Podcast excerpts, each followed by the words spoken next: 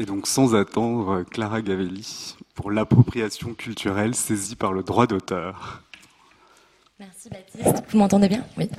Merci Baptiste et euh, bonjour à toutes et à tous. Alors avant de commencer, je tiens naturellement à remercier l'ensemble des organisatrices et organisateurs de cette journée euh, de m'avoir invité. Je suis très heureuse euh, de parler de cette question que je vais donc envisager sous l'angle du droit. Donc on vient de voir que euh, la question concerne les professionnels de la culture et euh, qu'il peut aussi euh, arriver que certaines institutions culturelles soient accusées d'appropriation culturelle lorsqu'elles s'emparent de certains récits historiques. Dans un autre registre, euh, on ne compte plus le nombre d'entreprises, notamment dans le secteur de la mode, euh, accusées de s'être euh, appropriées des éléments d'une culture étrangère, sans que les membres de cette culture n'aient donné leur consentement, sans qu'ils ne soient mentionnés et sans qu'ils n'aient été rétribués non plus. Pour ne donner que quelques exemples, des grandes marques comme Isabelle Marant, Mango et Zara ont copié des motifs traditionnels issus de tribus euh, établis en Amérique latine, notamment au Mexique. Euh, ce fut le cas aussi de Nike, euh, qui fut accusé d'appropriation culturelle pour avoir commercialisé des baskets ornées de dessins mola, qui est un art traditionnel et symbolique de l'identité du peuple Kuna établi au Panama. Les exemples sont, donc nombreux et variés, et il me semble alors important, avant d'entrer dans le vif du sujet, de dire quelques mots sur le concept d'appropriation culturelle pour mieux cerner euh, ses limites et ses enjeux. Donc cette notion pourrait euh, se définir comme un emprunt culturel, mais qui s'inscrit euh, dans un rapport de domination et euh, pour mieux comprendre cette définition euh, et les critiques qui peuvent s'exprimer à travers cette notion, il faut euh, la replacer dans, dans, deux contextes qui s'entremêlent. Alors bien sûr le contexte historique de la colonisation, mais aussi le contexte économique de la mondialisation. En effet, une analogie est souvent établie entre euh, l'appropriation culturelle et les questions de restitution d'œuvres euh, mal acquises pendant la période coloniale, euh, qui occupe beaucoup le, le, champ du droit aussi. Donc l'appropriation culturelle procéderait en fait d'une logique impérialiste et serait le prolongement des pillages ayant eu lieu dans le passé. Et de son point de vue, euh, les emprunts culturels contemporains euh, viendraient perpétuer euh, une forme de domination culturelle qui se traduit par la non-reconnaissance, l'invisibilisation et parfois le mépris de certaines cultures. À côté de la colonisation, c'est bien souvent aussi une critique plus globale qui s'exprime, celle d'un marché mondialisé en effet, au XXe siècle, euh, la mondialisation est venue faciliter euh, l'accès aux différentes cultures, favorisant d'un côté l'interculturalité, mais faisant craindre aussi euh, d'un autre côté l'avènement d'une monoculture globalisée distribuée par les industries culturelles et étouffant toute diversité. Et paradoxalement, dans un contexte où les différences culturelles tendent à s'estomper, les cultures qui ont su préserver leur authenticité deviennent alors un véritable capital euh, culturel au sens euh, du terme, c'est-à-dire des valeurs symboliques marchandes. Les industries vont donc euh, puiser dans ces cultures traditionnelles pour produire un contenu nouveau, subversif et commercialement attrayant. On comprend alors que ce qui est dénoncé, ce ne sont pas les simples échanges culturels, mais euh, cette asymétrie et cette euh, marchandisation de la différence qui conduit finalement à réifier la culture de l'autre en déconnectant les éléments culturels empruntés de leur contexte local et en effaçant euh, tout rapport de domination qui perdure pourtant au sein de la société entre les cultures. D'un point de vue anthropologique, euh, la pertinence du concept interroge toutefois puisque euh, il repose implicitement sur l'idée que la culture, plutôt qu'une culture, se composerait d'éléments euh, spécifiques, identifiables et figés, formant un ensemble homogène et distinct. Or, ce que l'on appelle euh, culture renvoie à des mécanismes beaucoup plus complexes.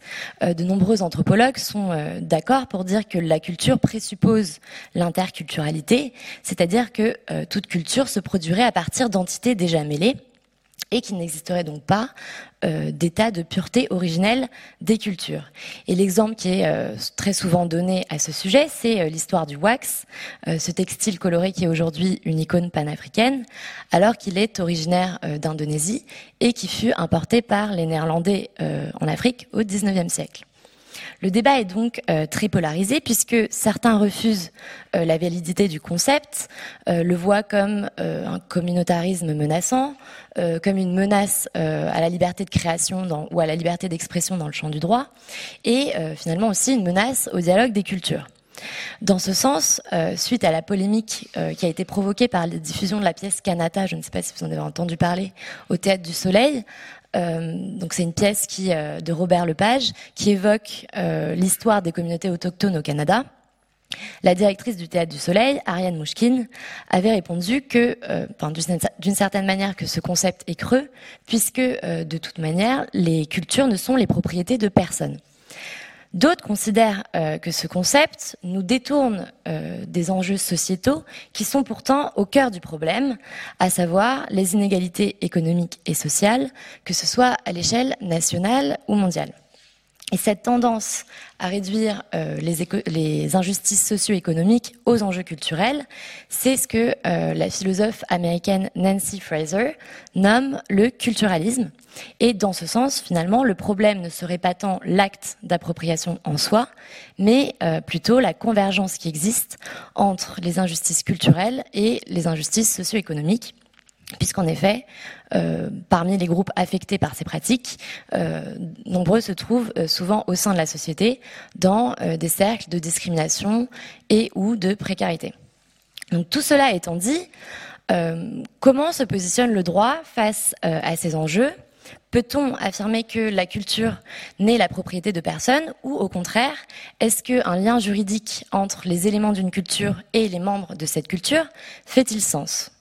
Alors pour répondre euh, à ces interrogations, je vais euh, structurer mon propos autour de trois questions qui peuvent paraître ordinaires mais euh, qui me semblent nécessaires pour saisir la complexité des enjeux juridiques.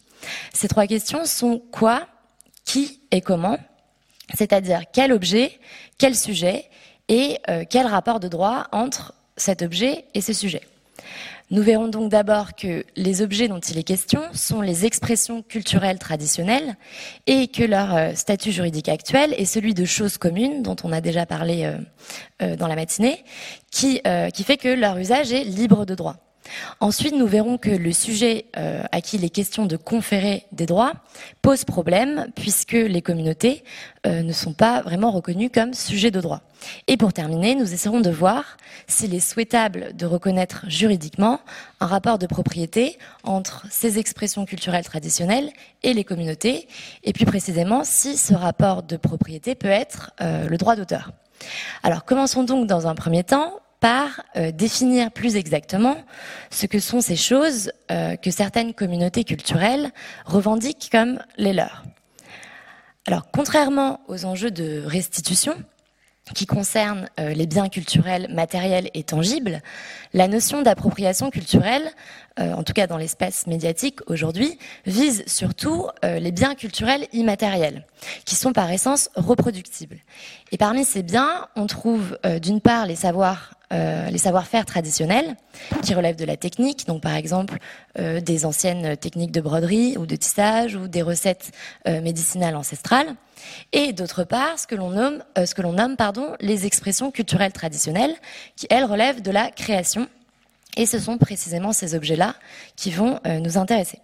Alors comment se définissent les expressions culturelles traditionnelles? Elles sont des formes de création qui peuvent être verbales, donc par exemple des récits, des légendes, euh, musicales ou encore picturales, comme euh, des dessins, des motifs ou des symboles. Elles sont une essence collective, puisque la plupart sont anonymes et sont associées à un groupe humain au sein desquels elles ont été créées. Et leur caractère traditionnel implique une transmission intergénérationnelle, faisant de ces objets des produits d'une activité créative du passé mais aussi des éléments au cœur de la culture présente d'un groupe humain qui continue donc de les faire vivre. Voyons maintenant leur statut juridique. là, il est nécessaire euh, de distinguer leur statut au sein du droit du patrimoine culturel et euh, la manière dont elles sont appréhendées par le droit de la propriété intellectuelle. Côté droit du patrimoine culturel, ces éléments font partie de ce que l'on nomme euh, le patrimoine culturel immatériel. Euh, ce statut va donc imposer aux États de prévoir des politiques de sauvegarde, mais euh, ne règle pas vraiment le problème de l'appropriation culturelle, puisque le droit du patrimoine culturel ne s'intéresse pas à l'usage qui peut être fait de ces expressions culturelles traditionnelles. Pour cela, il faut se tourner du côté de la propriété intellectuelle et donc côté droit d'auteur, tel qu'il est conçu euh, aujourd'hui en France et dans l'ensemble des pays européens. Ces éléments, que l'on qualifie encore parfois d'œuvres du folklore, font partie du domaine public et, euh, alors attention, non pas du domaine public au sens de la propriété de l'État, mais euh, le domaine public au sens du droit d'auteur, c'est-à-dire un fonds commun rassemblant l'ensemble des biens immatériels qui échappent à la propriété, euh, comme par exemple les idées, les concepts, les formules mathématiques, mais aussi euh, les biens immatériels qui autrefois ont fait l'objet d'un droit de propriété intellectuelle, mais qui avec le temps sont tombés dans le domaine public, puisqu'en effet, le droit d'auteur est euh, limité dans le temps, il cesse de produire des effets au bout de 70 ans après la mort de l'auteur. Par conséquent, en l'état actuel de notre droit, les expressions culturelles traditionnelles font partie du domaine public et ont ainsi le statut de choses communes.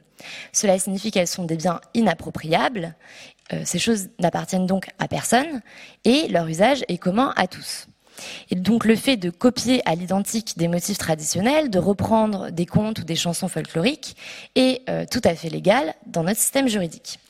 Mais euh, cela n'est déjà pas vrai pour l'ensemble des systèmes juridiques puisqu'en effet, lorsqu'il a été question euh, d'étendre le droit d'auteur à des pays qui n'étaient pas encore dotés d'une législation sur ce point, les États africains ont été les premiers à pointer du doigt le fait que le droit d'auteur, tel que conçu par les pays occidentaux, est uniquement adapté à la structure et au fonctionnement des sociétés occidentales.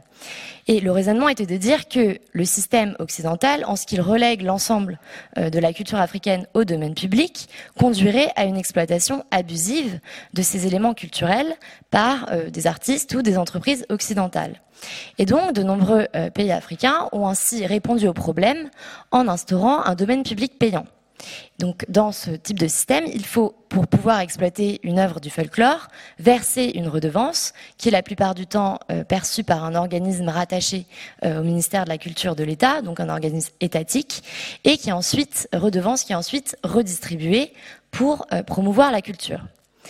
D'autres États, plutôt que opter pour un domaine public payant, qui implique donc une maîtrise étatique, ont directement fait sortir les expressions culturelles du domaine public en reconnaissant une propriété euh, intellectuelle communautaire aux groupes concernés. Et c'est par exemple le cas euh, du Panama. Mais euh, en l'état actuel, la France et l'ensemble des pays euh, européens n'ont pas modifié leur législation.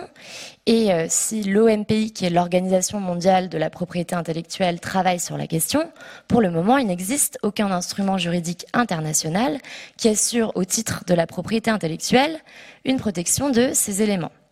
Donc voilà pour euh, le statut juridique actuel des expressions culturelles traditionnelles. Avant de voir s'il est pertinent euh, de les protéger par un droit d'auteur, nous allons d'abord nous attarder sur la question du sujet de droit, c'est-à-dire qui seraient euh, ces personnes titulaires de ce droit de propriété intellectuelle.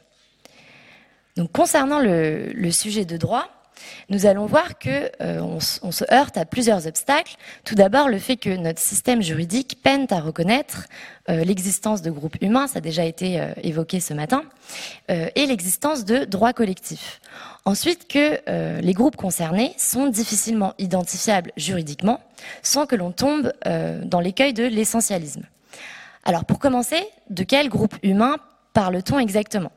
La réponse n'est pas évidente parce qu'il est souvent fait référence euh, aux minorités sociales euh, ou aux peuples autochtones, mais se limiter à ces entités pourrait être réducteur. Et donc s'il fallait englober euh, plus généralement l'ensemble des groupes concernés, on comprend qu'il est la plupart du temps question d'entités infra-étatiques, si bien que le terme qui paraît le plus approprié est celui de communauté, qui est d'ailleurs une notion tout à fait centrale au sein des études portant sur les communs. D'un point de vue euh, sociologique, Max Weber considère en effet que la communauté est une forme de collectif reposant sur un sentiment affectif d'appartenance partagé par ses membres. Et selon lui, ce qui permet ce processus de communautisation, c'est justement l'appropriation des biens, matériels ou idéels, autour desquels euh, la communauté va pouvoir prendre forme. La notion de communauté soulève aussi des enjeux politiques, dès lors qu'elle implique une mise à distance de l'État, et euh, dans un pays comme la France, qui repose sur le concept d'État-nation et sur une logique individuelle découlant de la Déclaration des droits de l'homme de 1789, euh, reconnaître l'existence de minorités nationales et leur attribuer des droits collectifs euh, serait une atteinte à la structure unitaire de l'État, comme l'a évoqué Vincent Negri ce matin. Cependant, le droit international s'est saisi de cette notion de, de communauté, et notamment dans le champ du patrimoine culturel, en s'éloignant de, cette approche étatique du patrimoine, la Convention UNESCO de 2003 a en effet conféré un rôle aux communautés dans l'identification et la sauvegarde du patrimoine culturel immatériel. Cela a donc permis de reconnaître le lien qui existe entre certains groupes infra-étatiques et leurs expressions culturelles traditionnelles, un lien qui est donc plus intime que euh, le lien qui peut exister entre l'ensemble de la nation et le patrimoine culturel. Cependant, cette convention n'est pas euh, venue admettre un véritable rapport de droit entre les communautés et ces éléments culturels, euh, ce qui a d'une certaine manière laissé un vide face à la question de l'appropriation culturelle. En effet, la communauté n'est pas ici considérée comme sujet juridique, ce qui lui empêche d'avoir concrètement des droits sur ces éléments culturels et donc d'agir en justice. La situation est donc assez paradoxale puisque d'une part, dans le champ du droit, on admet euh, qu'un lien existe entre la communauté et son patrimoine, mais euh, en réalité, ce lien a très peu de force juridique dans notre système. Derrière cette euh, reconnaissance artificielle, pour comprendre cela, il faut comprendre en fait plusieurs enjeux qui se cachent derrière cette reconnaissance artificielle, notamment celui de la personnalité juridique, qui va de pair avec la difficulté qu'éprouve notre système à reconnaître des droits collectifs. Pourquoi? Parce que euh, en droit français, le groupe euh, ne peut exister juridiquement que s'il s'institue à travers la, la création d'une personne morale, donc une société, une fondation, une association. Et par conséquent, la communauté qui ne se fait pas représenter n'a pas de personnalité juridique, ce qui veut dire qu'elle ne peut être ni titulaire de droit, ni agir en justice. Notre système juridique a en effet une texture euh, individuelle et libérale, euh, part du principe, enfin considère que la protection des individus passe nécessairement par la protection d'intérêts individuels et que par conséquent reconnaître des droits communs à un groupe serait inutile parce que ferait finalement doublon avec les droits déjà reconnus individuellement à chaque membre du groupe. Ainsi, on se retrouve euh, dans un système juridique où l'objet est par essence commun, mais euh, le sujet ne peut pas l'être, puisque euh, le détenteur du droit reste toujours la personne individuelle. Alors il est vrai que ce problème pourrait être techniquement réglé par la création d'une société euh, gérée par la communauté.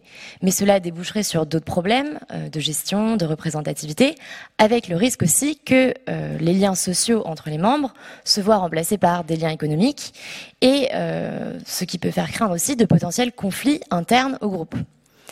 L'autre problème tient surtout euh, à la délimitation du groupe, puisque pour pouvoir exister juridiquement, euh, la communauté doit pouvoir être identifiable. Or, les communautés se définissent sur des fondements variables et ont ainsi des clôtures qui sont plus ou moins rigoureuses et qui vont évoluer dans l'espace et dans le temps. On comprend alors que cette volonté de délimiter euh, juridiquement le groupe peut vite conduire à des effets pervers pour donner un exemple, euh, aux États-Unis, une loi a été prise dans les années 90, c'est le Indian Arts and Crafts Act, euh, pour protéger justement le marché des artistes amérindiens contre les pratiques d'appropriation culturelle. L'idée était de est de prévenir la fraude ethnique et assurer que seuls euh, les artistes indiens diffusent leurs œuvres comme étant de l'art indien. Cette loi confie donc aux tribus le pouvoir de déterminer qui peut être considéré comme indien. Auprès de ces tribus, les artistes doivent donc apporter la preuve de leur indianité et donc démontrer un certain euh, pourcentage de sang indien pour pouvoir ensuite être enregistrés par l'État fédéral. Cette loi s'est donc vite euh, révélée stigmatisante puisque non seulement elle a fait naître des problèmes d'exclusion puisque certains individus se considérant comme membres de telle ou telle tribu n'ont pas pour autant euh, pu être certifiés, mais aussi euh, elle est d'une certaine manière essentialisante, puisqu'elle part du postulat qu'il existe un art proprement indien, réservé aux individus qui parviennent à prouver euh, la pureté de leurs origines. Ce type de législation incite donc à la prudence et euh, elle montre aussi que l'une des difficultés majeures de la lutte contre l'appropriation culturelle dans le champ du droit tient à son caractère essentialiste, qui a tendance du coup à nier la complexité euh, des identités et euh, des dynamiques de pluriappartenance. Cela ne veut pas pour autant dire que euh, le concept n'a aucune pertinence, puisque l'on peut tout à fait considérer l'essentialisme comme une stratégie politique. Et c'est d'ailleurs la thèse euh, partagée par Judith Butler, qui considère que l'identité culturelle, bien qu'essentialisante, fournit une puissance d'agir euh, aux groupes minorisés. Mais si cette stratégie présente une certaine utilité dans le champ social, quand il s'agit de la transposer au domaine juridique, tout devient donc plus délicat. Donc voilà pour la question du sujet. Mais admettons quand même que l'on parvienne à surmonter ces problématiques liées à l'identification de la communauté comme sujet de droit. Reste encore à savoir de quelle nature seraient ces droits. Et là, à nouveau, euh, dans cet exercice, on va se heurter au caractère inadapté des modèles juridiques disponibles. Donc je passe à ma troisième partie sur le rapport de droit.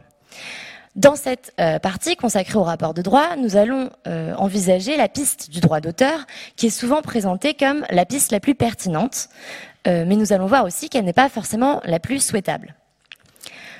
En droit, dès lors qu'il est question d'appartenance, dès lors qu'il est question de reconnaître un lien entre un objet et un sujet, le modèle juridique vers lequel on se tourne assez naturellement euh, est celui de la propriété. Et pour les objets immatériels, celui de la propriété intellectuelle. Parmi les différentes branches euh, de la propriété intellectuelle, le droit d'auteur est la piste qui paraît à première vue la plus pertinente, en ce qu'elle permet d'englober l'ensemble des revendications qui s'expriment à travers les critiques d'appropriation culturelle. En effet, les revendications sont de deux ordres.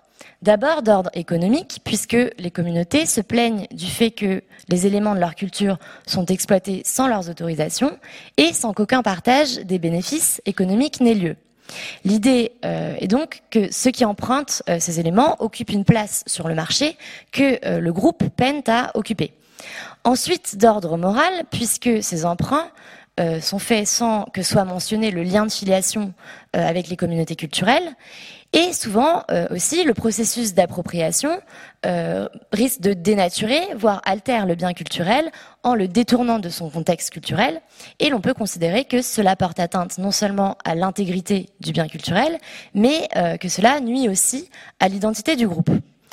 Or, le droit d'auteur répond précisément à ces différents préjudices en raison de sa double nature économique et morale. En effet, il se compose euh, d'une part de droits patrimoniaux qui permettent à l'auteur d'autoriser ou d'interdire l'exploitation de son œuvre et de tirer économiquement économiquement profit pardon, de cette exploitation. Et d'autre part, euh, il confère à l'auteur un droit moral qui va lui permettre de revendiquer la paternité de son œuvre, donc d'exiger euh, que soit mentionné son nom à chaque exploitation, ou encore de s'opposer à des exploitations qui porteraient atteinte à sa volonté ou qui porteraient atteinte à l'intégrité de l'œuvre. Pour autant, il n'est pas certain que euh, le droit d'auteur soit vraiment adapté. En effet, il y a une discordance importante qui tient euh, au mode spécifique d'avènement du droit d'auteur. Ce qui fait naître euh, le droit d'auteur, c'est l'acte de création. C'est donc la qualité de créateur qui justifie l'existence d'un rapport de propriété entre la personne et l'objet. Or, le lien qui existe entre la communauté et ses expressions culturelles est tout autre.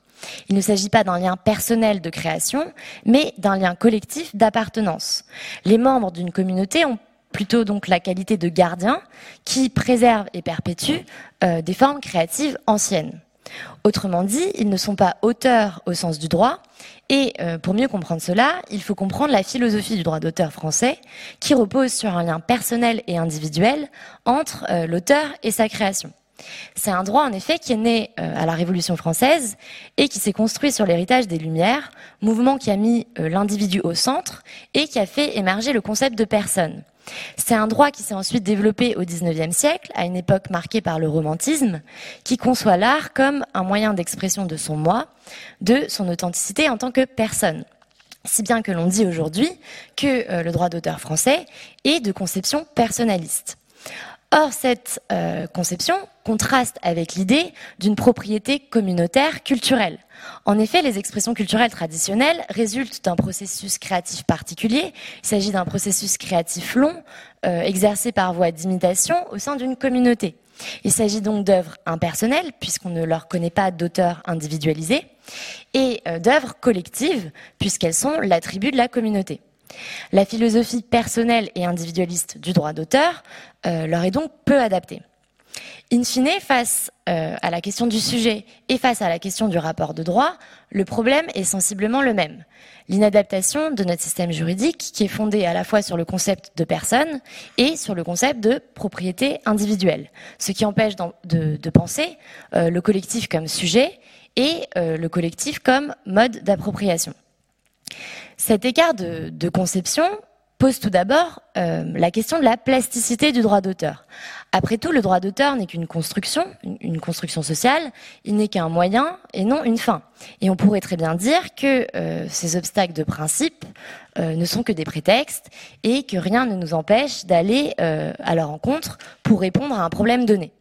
D'ailleurs, des entorses euh, au principe de droit d'auteur ont déjà été faites, euh, notamment lorsque le législateur a étendu le droit d'auteur au logiciel, euh, ce qui est contestable par principe, mais qui s'est fait par souci de pragmatisme pour répondre aux besoins de l'industrie du logiciel qui était en plein essor dans les années 80.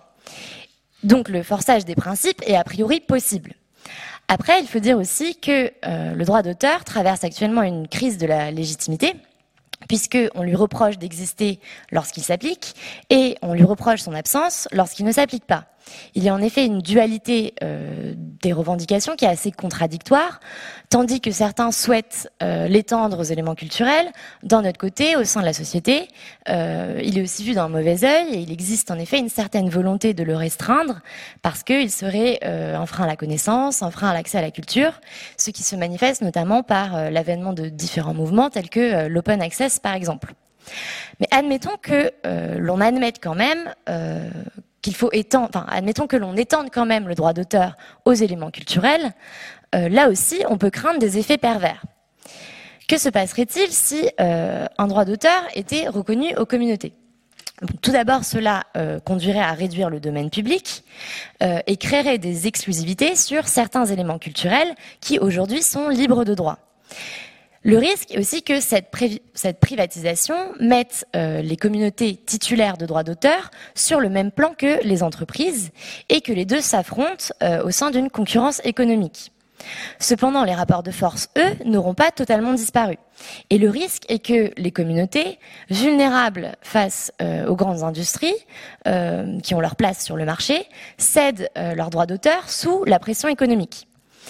Et euh, en étendant donc le droit d'auteur tel qu'on le connaît, on peut donc craindre que ces éléments culturels se retrouvent petit à petit concentrés au final dans les mains des industries culturelles, qui, euh, dans cette hypothèse, se les approprieraient, mais cette fois-ci au sens juridique du terme, c'est-à-dire de manière exclusive.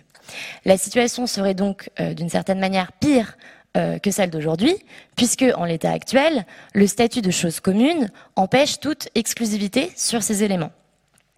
Il n'est donc pas certain que euh, répondre au problème par la propriété intellectuelle permette d'aboutir au résultat souhaité, euh, qui est celui donc de la préservation euh, des biens culturels et de manière plus globale de la préservation de la diversité culturelle. Donc voilà pour la pertinence du droit d'auteur. Et pour récapituler, donc si l'on fait un point sur les modèles que l'on connaît, on se rend compte que tout d'abord, l'absence de propriété, c'est-à-dire le statut de chose commune, tel qu'il existe aujourd'hui euh, pour les expressions culturelles, n'est pas satisfaisante, puisque dans une société dans laquelle règnent des rapports de force, c'est ce qui a été expliqué ce matin, euh, l'exploitation du domaine public, finalement, se fait de manière asymétrique, euh, au profit de certains et au détriment d'autres. La formule rien n'est à personne, tout est à tout le monde a d'ailleurs montré ses limites, notamment en matière d'environnement, comme, il a, été rappelé dans la matinée. Donc face aux méfaits de l'absence de propriété, deux modèles connus sont alors envisageables. Soit la propriété privée, mais nous venons de voir que le droit d'auteur n'est pas vraiment adapté et que finalement une privatisation n'est pas forcément souhaitable en ce qu'elle risque de nous mener vers une marchandisation généralisée de la culture. Il reste ensuite la propriété publique. Donc, contrairement à la propriété privée qui répond à une logique de marché, la propriété publique a l'avantage d'être une véritable propriété protection euh, qui peut se révéler très efficace euh, pour mettre hors du marché certains, euh, certains biens. Cependant, cette propriété repose sur des intentions universelles et or, face à notre sujet, l'idée est surtout celle de dépasser la maîtrise de l'État, et c'est d'ailleurs le reproche qui peut être adressé au domaine public payant, qui euh, ne prend pas en compte finalement le lien entre euh, des groupes infra-étatiques et leur patrimoine et qui ne reconnaît pas non plus euh, cette idée de gouvernance des biens locales. Donc face à tant d'insatisfaction, on pourrait alors conclure que le droit d'auteur n'a pas vocation à être euh, que le droit pardon n'a pas vocation à être partout, euh, qu'il est plus petit que l'ensemble des relations humaines et qu'il existe d'autres systèmes euh, efficaces en dehors du droit.